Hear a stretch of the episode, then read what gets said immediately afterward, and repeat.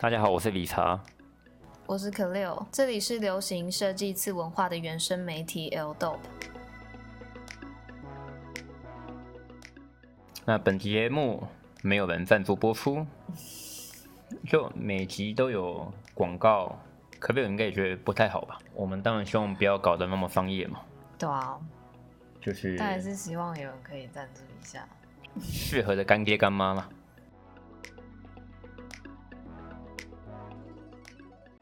藤原浩在背心后面装了两颗马达，由 Softnet 的青永浩文和藤原浩所主导的 Uniform Experiment，在一年前曾经推出一款汉字名为“实验”的空冷服。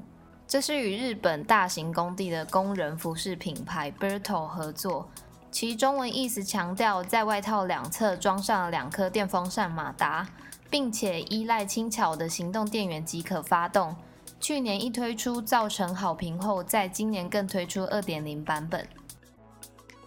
哦，这个空调服在日本其实已经行之有年了。哦，可能藤原浩穿的这样的东西，在国外，诶，很多国外设计师大家都啧啧称奇。但如果你是在日本有生活过一段期间，甚至哦，你有在工地、交通工地或者是任何大型施工场所工作过，那你应该其实很常看到这样的外套。呃，这样的外套啊，它主要强调，因为如果你要进入到下水道，到那种非常闷热的地方，可是你又必须要穿着长袖的服饰，那你势必内里是会非常的闷热。诶，这个时候很天才的日本人就想到说，那不如哦在腰间两侧装上两颗电风扇马达。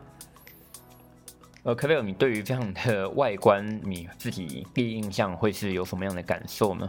这就蛮像那个妈妈在带小孩的时候，然后婴儿车前面都会有很多电风扇那种感觉。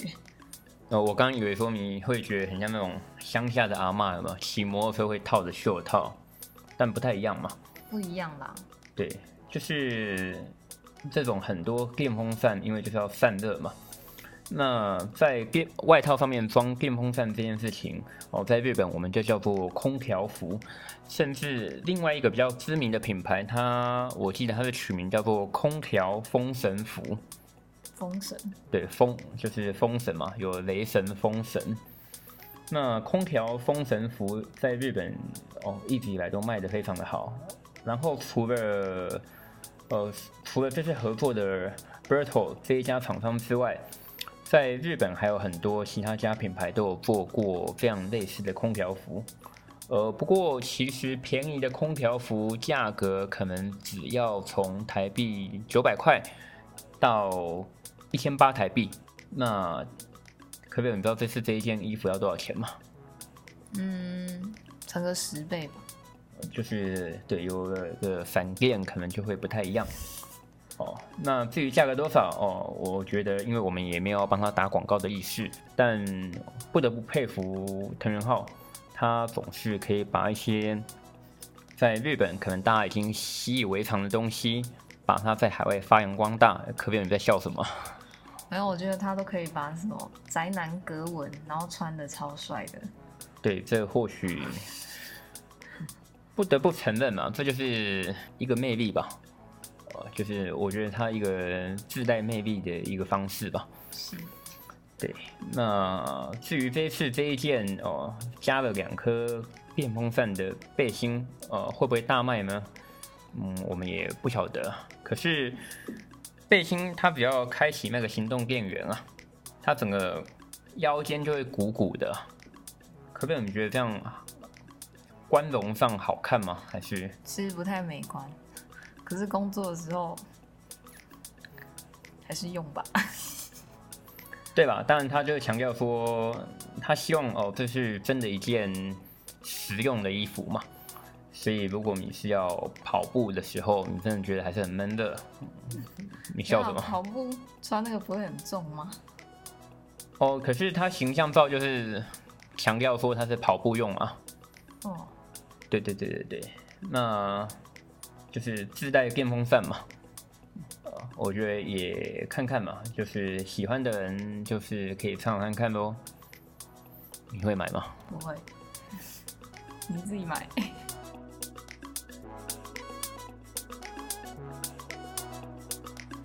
这家运动品牌其实生意更好。加拿大运动品牌 Lululemon 在疫情流行前的在线销售额，相较去年增长了三十五趴。上周股价更从三月份的低点上涨了九十二趴，创下历史新高。市场预估本季度将再会进一步增长，同时原先关闭的实体店铺也开始依据当地政府的政策重新开放。说实在，这个 Lululemon 我好像不常看到有男生穿哈，女在女性的市场好像还蛮热门的，是吗？是瑜伽裤、运动背心。而且它做起来是蛮有质感，但是价位相对也高。嗯哦，不过我自己知道，好像它背后的代工厂也有一些是台湾的厂商。有，嗯，那个如差，如差有代工。如，哎呦，果然是业界人士啊。其实这则新闻应该是要强调是说，当大家一昧的在注视着哦 Nike、Adidas 这一类运动品牌之外。哎，这一家 Lululemon 在这一次疫情之下，也算是异军突起啊。可不可以你自己觉得另外一个原因是为什么？因为大家都在家穿瑜伽服吗？因为瑜伽就是在家也可以做的运动嘛。而且现在大家就是比较讲求健康，嗯，也都去健身房。之前我好像看到网络上面也有一些男生在嘴啊，就是说，哎，怎么女生会把瑜伽服穿外穿，然后走在信义区？你对此你有什么见解吗？哦，我是觉得你就不要看就好了。对啊，因为好像穿也就大也不会怎样啊，欣赏健康的眼光。我也是这么觉得。而且你就你就都不会看吗？哦，你说我吗？对啊。不行，我老婆会听啊。当人们在群体中工作时，时尚起了更大的作用，但在家舒适才是王道。金融集团 BNO 的市场分析师 Simeon Siegel 同意 Lululemon 是疫情期间的赢家，但他也质疑这将意味着更长远的前景，并表示目前尚未将潜在风险计入股票中。他在采访中提到，今天的股价以主题为主导。现在人们购买运动休闲服饰，以重新调整当前的状态。但我们是否需要购买更多或更少的运动鞋？是否真的需要这么多在家办公的服饰？而这类流行病对于经济的影响有待观察。假设愿意购买高价服装的消费者不会增加，那么似乎是合理的。问题是，这样的状态会稳定或是收缩呢？可贝尔，你会常买球鞋吗？不会。就即便在这一次疫情和缓之后，你会有什么想要报复性消费的冲动吗？啊，我觉得台湾真的相较国外没有什么太大差别。嗯，好像没办法感受到所谓的报复性的消费这种反馈哦。对啊，我报复性消费可能就是。全年买一堆肉吧，这样算吗？全年哦，Jason 也不错了。Jason 太贵了。我这边跟大家分享一下，全年 Jason 难道全年就比较便宜吗？它的某些在地在地食材比较便宜。就是我自己觉得，好像大家会有一种刻板印象啊。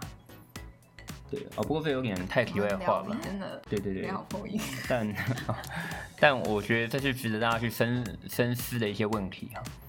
就有一些品牌印象，可能是大家需要去克服的。那说聊偏嘛，其实同样的道理啊，在购买运动服饰之前，如同刚哦新闻报道有提到，那我们真的需要这么多什么什么什么东西吗？那我觉得我还是会不断的。回想到哦，之前我们所采访的一些日本朋友里面所提到的，接下来的世界里，你恐怕真的要懂得从必要、需要、想要里面来做渐层式的筛选。哎，先拥拥有必要，再再去思考需要以及想要。那必要、需要、想要的差别，也有可能会依照每个人的收入还有欲望而有所改变。嗯，既没收入又没欲望的人，嗯，吃土吧。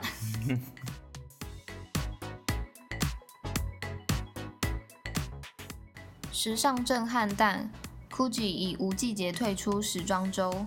继 Armani、YSL 和 Valentino 后，开云集团的当家品牌 GUCCI 也宣布以无季节为主，不再遵循传统的发表时程。GUCCI 设计师 Alessandro m a c h i o 在日记中分享到：“我将放弃过时的惯例季节性发表，并以新节奏呈现更贴近我想表达的。我们每年将会只有两次发表，用以呈现故事的新篇章。”这将会是无拘束、愉悦且无比自由的故事。今天这则新闻一出来哦，那还蛮多这种所谓的时尚评论家呀、时尚部落客啊频频分享。大致上大家都是非常的认同、赞赏。呃，不过我自己觉得事情我们都要懂得去看双面刃。就如果真的如同新闻所说，他们会缩短一些发表。那接下来品牌要怎么样来去克服这么庞大的基础人士，以及这一些基础开销是否说会因为缩减的状况之下而产生的，可能就会是裁员啊，或者是更多为了节省成本而必须要被剔除掉的人力，这些反而不也是应该哦左交青年们。要去好好去思考的吗？同属开云集团的 YSL 已在上个月宣布脱离时装周，接着又有独立设计师品牌与零售商家联署改革。新冠疫情虽然迫使时装展会与大秀延期或取消，但也因如此让时装产业有了空档审视一切的必要性及合宜性。呃，就我自己在接触的这些品牌当中啊。呃，我得到的反馈反而会是，大家对于接下来的每一季度的分配，呃，他们会认为说可能会有三层都是要以基本款为主，就是不断的每一季重复的推出。那不断推出的基本款，其实就是要懂得去思考供需的平衡点。呃，只要市场上的需求是有的。那它不断的推出新品，即便是长得一模一样，那它在市场上就会有一个流通性嘛。而我接触的日本品牌，或者是这些欧美的比较中高价位的品牌，他们认为哦，这样的比例会是占三成左右。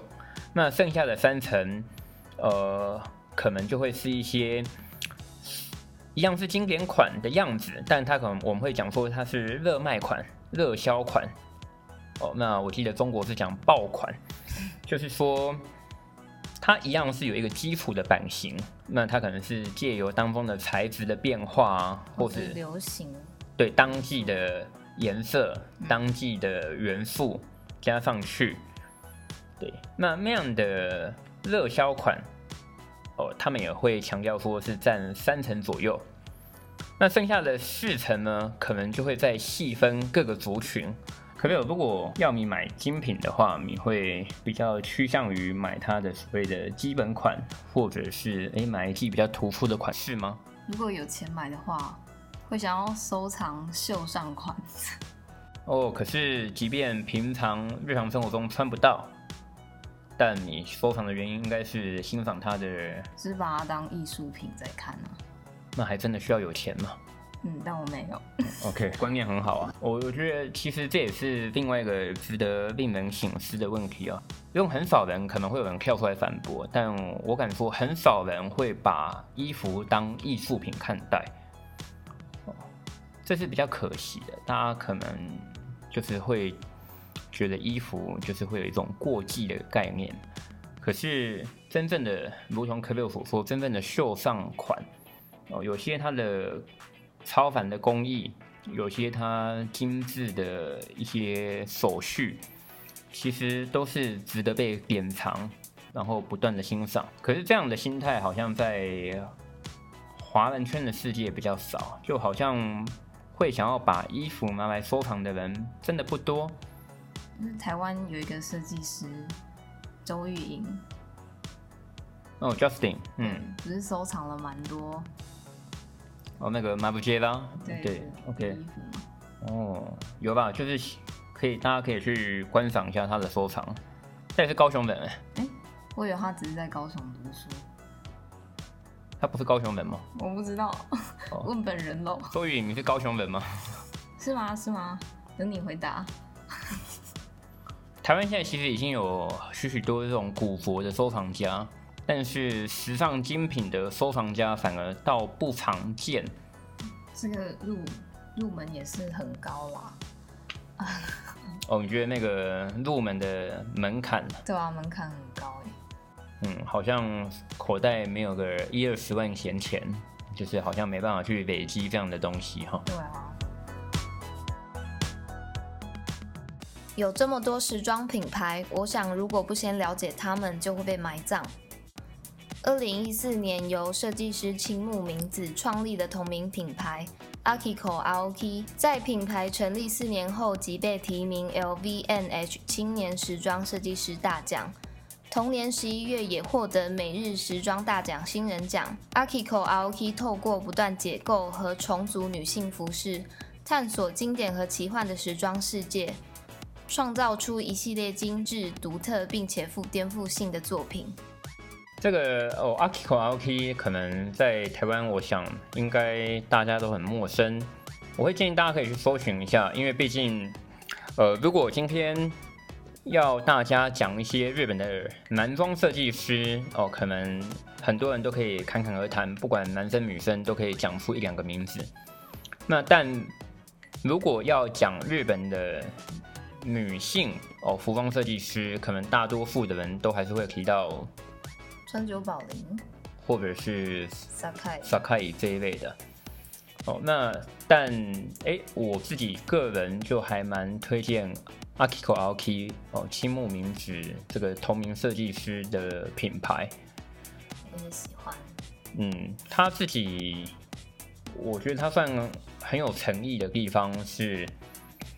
呃，他就砸了很多钱嘛，啊，就直接讲嘛，就是他就砸了很多钱在开发上面嘛，嗯，哦，就是除了结构之外，你也可以看得出来，哎，他是他真的在打板上，在面料的选择上，哦，下了很多功夫，然后除了在面料之外。整体所呈现出来的氛围啊、形象啊，还有走秀的故事，对，都有其深度。已经很久没有看到一个哦，他是这么跟着时尚的一些大牌子有同样的干法的品牌啊。哦，这要怎么譬喻呢？就是。我自己每年去看这么多日本品牌的时候，我其实会有时候也不知道吐槽吧，就是好，我们可能过几天可以讲一下，就是像前几天有一个我很讨厌的日本鞋子品牌，你笑什么？就我不喜欢它的原因也很简单啊，就是因为它摆明了就是抄袭那个 Nike 的 Vapor Max 的鞋底嘛，然后拿出来做很多。鞋子，然后他还下了很多广告，然后那个设计师就是有点，我觉得有点过头了，就是我自己是不不欣赏啊。对，然后说秀嘛，就是他也没有真的把把所谓的整体的形象给准备好，他可能就很草率的。就是我常觉得哦，日本人他们会讲 random。R A N D O N 就是我这个东西，它就是很随性的、很随机的制作。我不会讨厌，可是我觉得在随机随意的前提是，你是已经很有结构的，你是已经很有深厚基础的来做呈现。你已经是先很有顺序来制作衣服过后，你再突然哦挥洒一笔，说明这是很随机，你这是很随意。我觉得这都是很好的，就是这这才这才是有说服力的，而不是说妈的你根本就没有，你根本就没有一个完整的结构，你做什么你都说啊，我就是很随意啊，你不觉得这样很中二吗？本季秋冬将概念专注于性别，以探讨男女间的相似及不同之处，表达对异性的尊重、渴望和不完美，跳脱了既定的性别框架来享受时尚。服装则延续以往擅长的多层次和镂空细节，将原本女性的服装廓形做堆叠变化，使其模糊性别。每次碰到这种你很喜欢的品牌，你就会写的很用力啊。有吗？就是应该是你要说写别人听不懂吧？